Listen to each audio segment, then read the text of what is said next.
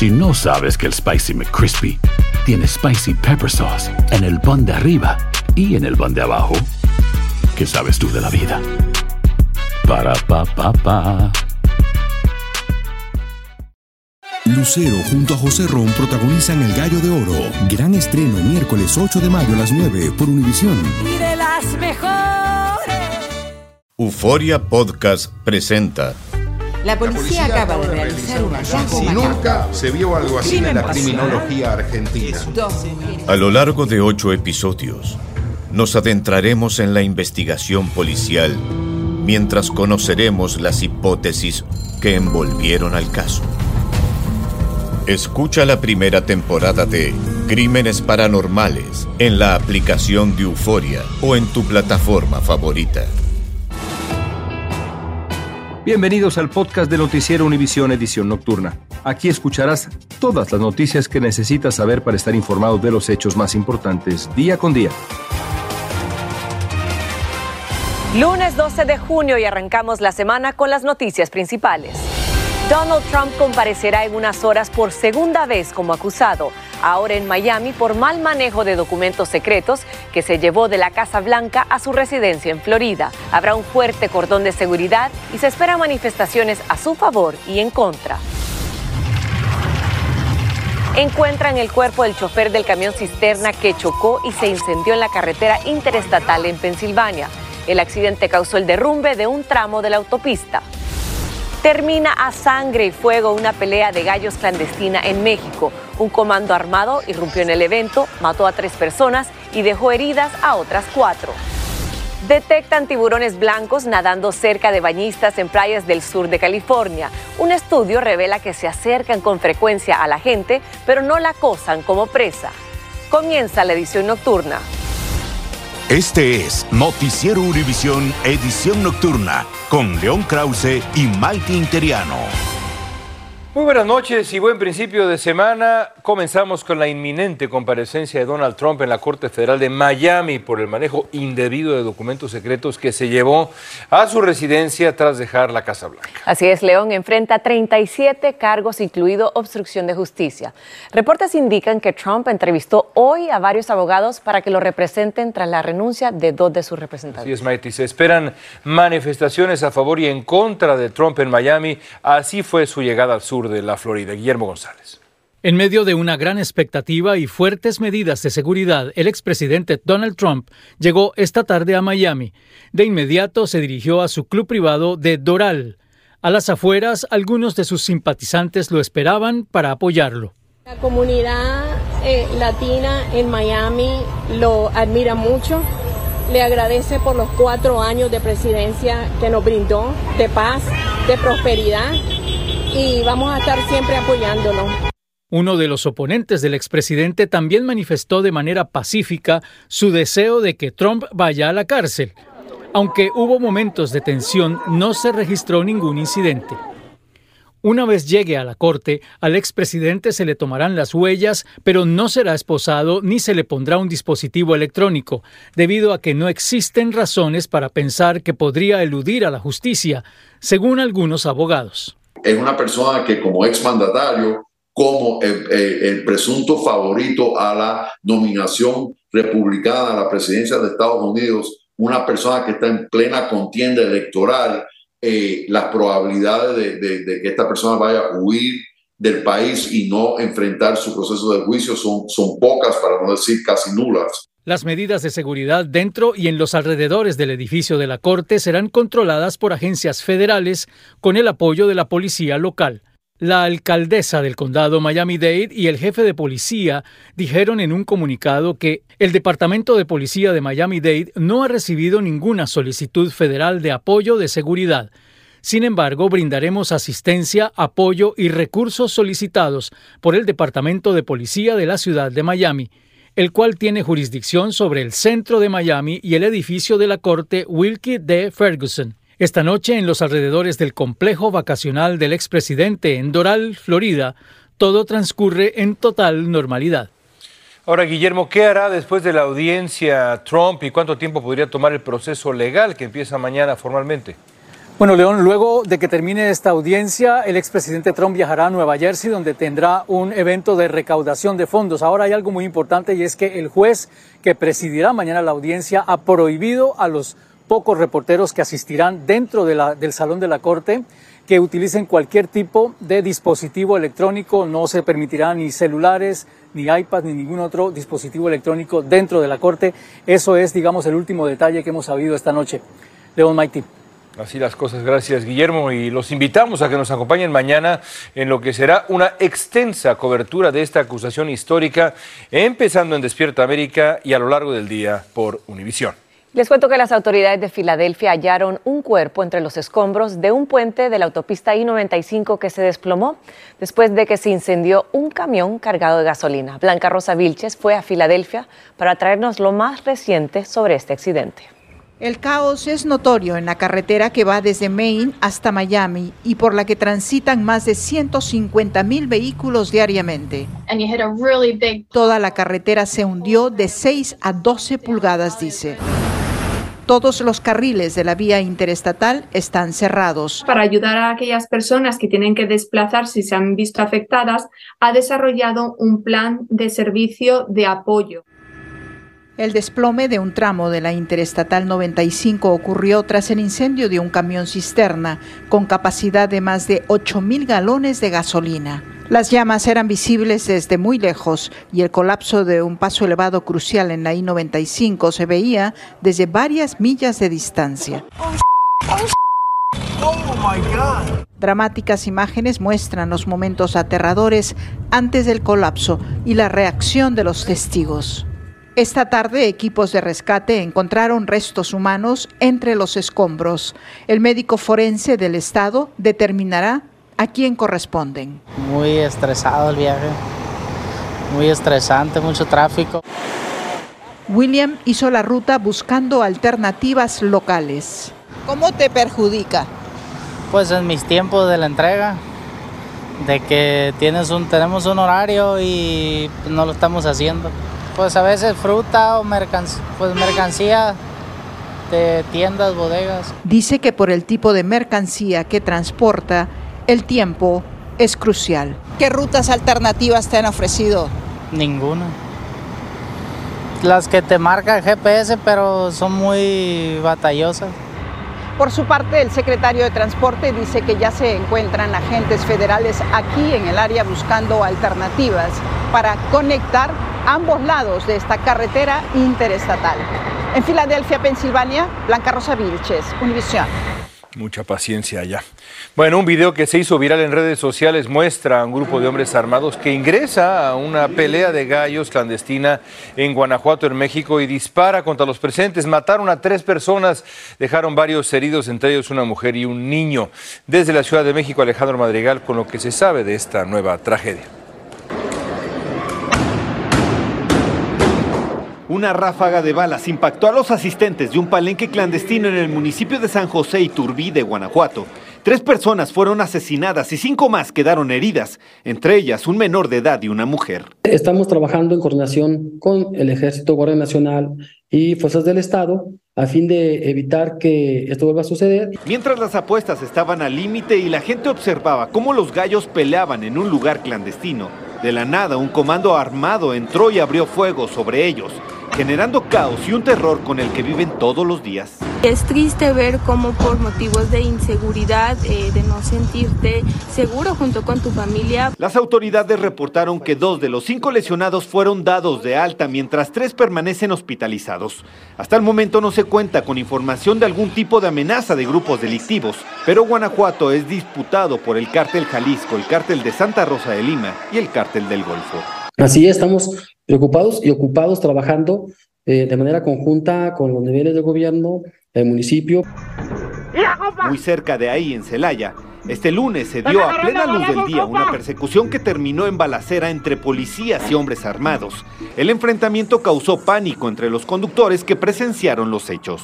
¡Compas, están agarrando balazos de aquí frente a mí, compas! A principios de mes se reportó la desaparición de 36 personas en Cuerámaro, también en Guanajuato. La fiscalía informó que fueron liberadas, pero que se trató de un plagio de un grupo delictivo que busca hacerse del control del Estado. En Ciudad de México, Alejandro Madrigal, Univisión. Gracias, Alejandro. Estás escuchando la edición nocturna de Noticiero Univisión.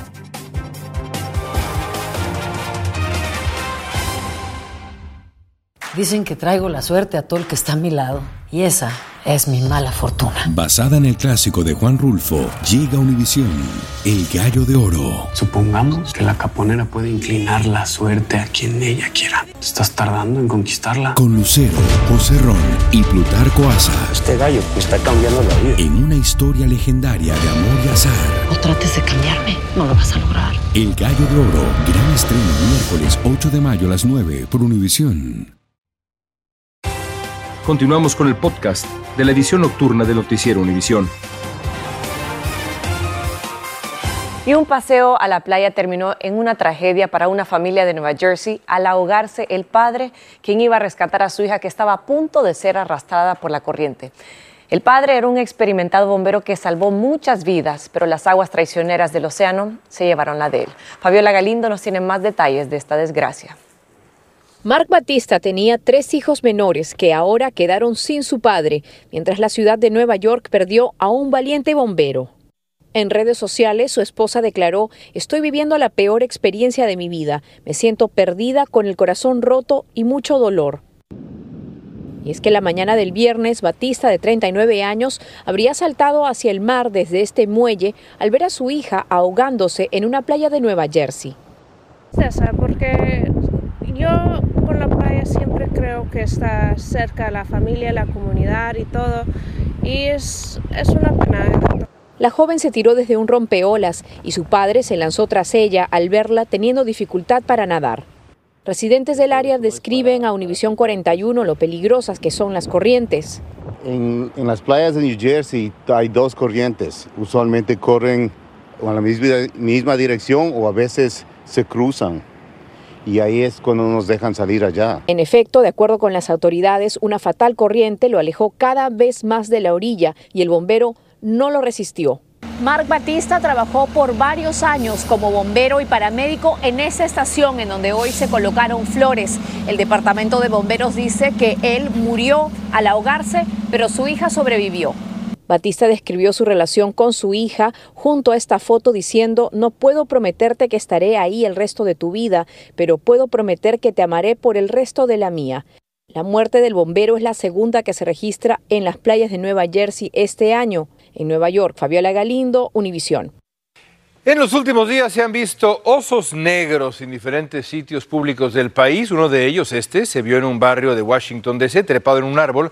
Trabajadores de Human Rescue Alliance lograron capturarlo y devolverlo a su hábitat natural. Ahora, el pasado fin de semana, estos cientos de turistas en la playa de Destin, en Florida, fueron sorprendidos por un oso nadando ahí en el océano hasta llegar a la costa y abrirse paso entre los estupefactos bañistas.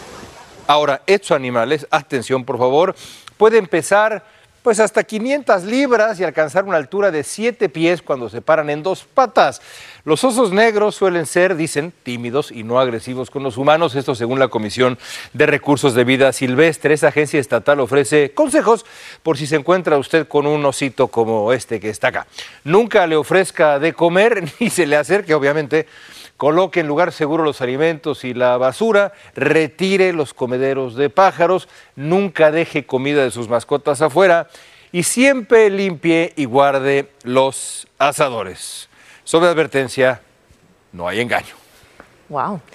Y de osos nos vamos a tiburones. Les cuento que un extenso estudio afirma que los tiburones blancos no atacan ni muerden a los bañistas. La investigación la realizó el llamado Laboratorio de Tiburones de la Universidad Estatal de California en Long Beach. Y precisamente allí está Jaime García, que nos trae las declaraciones de los científicos que investigan el comportamiento de los tiburones. En este laboratorio para la investigación de los tiburones, se ha confirmado que el temido tiburón blanco no es el hambriento depredador de humanos que se ha creído por mucho tiempo. El tamaño es lo que hace que la gente le dé miedo a los tiburones blancos, además de que siempre es el animal que el Hollywood usa para todas esas películas de tiburones que vienen y atacan a los humanos. La realidad es que los tiburones están cerca de la gente diariamente y no atacan ni muerden a nadie. Así nos dijo el autor de un revolucionario estudio, que examinando las imágenes de más de 1.500 vuelos de drones, propone científicamente que en las calientes aguas de 26 playas del sur de California, los jóvenes tiburones blancos reconocen que los seres humanos no son un alimento. Cuando están chiquitos, todavía no tienen la dentadura especializada para cazar. En las imágenes aéreas se ven a los tiburones blancos nadando muy cerca de los despreocupados bañistas, que no sospechan de su presencia. El estudio encontró que el tiburón blanco puede encontrarse nadando a tan solo 10 yardas de donde se rompen las olas, en aguas someras de solo 4 pies de profundidad. Es una área que, está, que para ellos es bastante protegida. No hay tiburones blancos más grandes porque los tiburones blancos adultos son caníbales, entonces pueden, pueden comerse los chiquitos. Los autores advierten que su estudio es específico del sur de California y no de otras costas donde las condiciones de clima y ambiente son diferentes. En Long Beach, California, Jaime García, Univisión. Y mientras tanto, miles de peces fueron hallados muertos durante el pasado fin de semana en la costa del Golfo de Texas. Según expertos, se trató de un incidente sobre falta de oxígeno en el agua. Las autoridades pidieron a los pobladores que eviten nadar debido a los altos niveles de bacterias y el peligro potencial de las aletas afiladas de los peces. La administración Biden suspendió las citas para solicitantes de asilo mediante la aplicación telefónica conocida como CBP One, esto en el cruce de Laredo y Texas. La decisión, bueno, escuchen esto, se adoptó tras denuncias de extorsión a los inmigrantes en el lado mexicano, en Nuevo Laredo. Activistas dicen que funcionarios mexicanos habían amenazado con retenerlos y hacerles perder su cita de asilo si no les daban dinero. Y más de 330 mil trabajadores de UPS, la empresa transportadora de paquetes, amenazan con una huelga masiva que podría afectar la economía de Estados Unidos. Su sindicato está pidiendo aumentos de salarios y mejores condiciones de trabajo que incluyen aire acondicionados en los camiones de reparto de paquetes. El contrato actual de UPS con el sindicato vence el primero de agosto. El Papa Francisco recibió hoy a la comunión en el Hospital Gemelli de Roma después de que el miércoles fuera sometido a una cirugía abdominal. El Vaticano afirmó que el Papa está trabajando desde el cuarto del hospital y que está comiendo regularmente, toma sus medicinas, pero deberá permanecer todavía algunos días en observación. Datos internos de Bank of America muestran que recientemente se ha abierto una brecha significativa en los gastos entre las generaciones de más edad y las más jóvenes. Cuando se trata de vivir a lo grande, los baby boomers encabezan la lista. Mientras que los baby boomers y la generación X gastan su dinero en viajes, restaurantes y lujo, la generación Y o millennials y la generación Z está recordando gastos al tener que hacer frente a los elevados costes de la vivienda y a los inminentes pagos de la deuda estudiantil. Los datos muestran que el gasto total de los hogares se redujo un 2% interanual el mes pasado. Continuamos con el podcast de la edición nocturna de Noticiero Univisión. El volcán más activo de Filipinas lanzó lava, forzando la evacuación de casi 13.000 personas de comunidades agrícolas que están asentadas alrededor del cráter. El Mayón lanzó lava por las laderas y las autoridades le advirtieron a la población mantenerse alerta por la probabilidad de una erupción seria. Pese a la amenaza latente, mucha gente sigue ahí en el área, pues sí es su casa. Cuidado. Y familiares y amigos velaron los restos del ex primer ministro Silvio Berlusconi en su residencia San Marino en Milán. Berlusconi murió a los 86 años en un hospital de esa ciudad donde le atendían una leucemia crónica. Desde mandatarios hasta gente en la calle expresaron su pesar por la partida del político populista que vivió envuelto en escándalos por denuncias de corrupción y prostitución de menores. Berlusconi será sepultado el día miércoles. El presidente iraní Ebrahim Raisi llegó hoy a Caracas, la capital de Venezuela, para comenzar una gira por América Latina. Va a incluir a Cuba y a Nicaragua. Se espera que durante la visita oficial a Venezuela firme documentos para aumentar la cooperación bilateral. Así lo informó la Agencia Estatal de Noticias de Irán. No dio más detalles. Increíble, pero cierto. Esta noche se encuentra en cuidados intensivos en Ecuador una anciana que fue declarada muerta, pero revivió en su velorio. La mujer ingresó el viernes al hospital por un accidente cerebrovascular y tuvo un paro respiratorio. Como no respondió a las maniobras de reanimación, el médico confirmó su deceso. El Ministerio de Salud de Ecuador dijo que va a investigar la actuación de los médicos que la asistieron. Gracias por escucharnos. Si te gustó este episodio, síguenos en Euforia, compártelo con otros, públicalo en redes sociales y déjanos una reseña. Soy María Raquel Portillo. Probablemente me conozcan con el nombre que me impuso mi abusador, Mari Boquitas. Cuando apenas tenía 15 años, me casé con Sergio Andrade el exitoso productor que lanzó la carrera de Gloria Trevi y que resultó ser un abusador sin escrúpulos. Voy a contar esa historia por primera vez sin interrupciones. No vengo a contar mi versión, vengo a contar mi historia. En boca cerrada.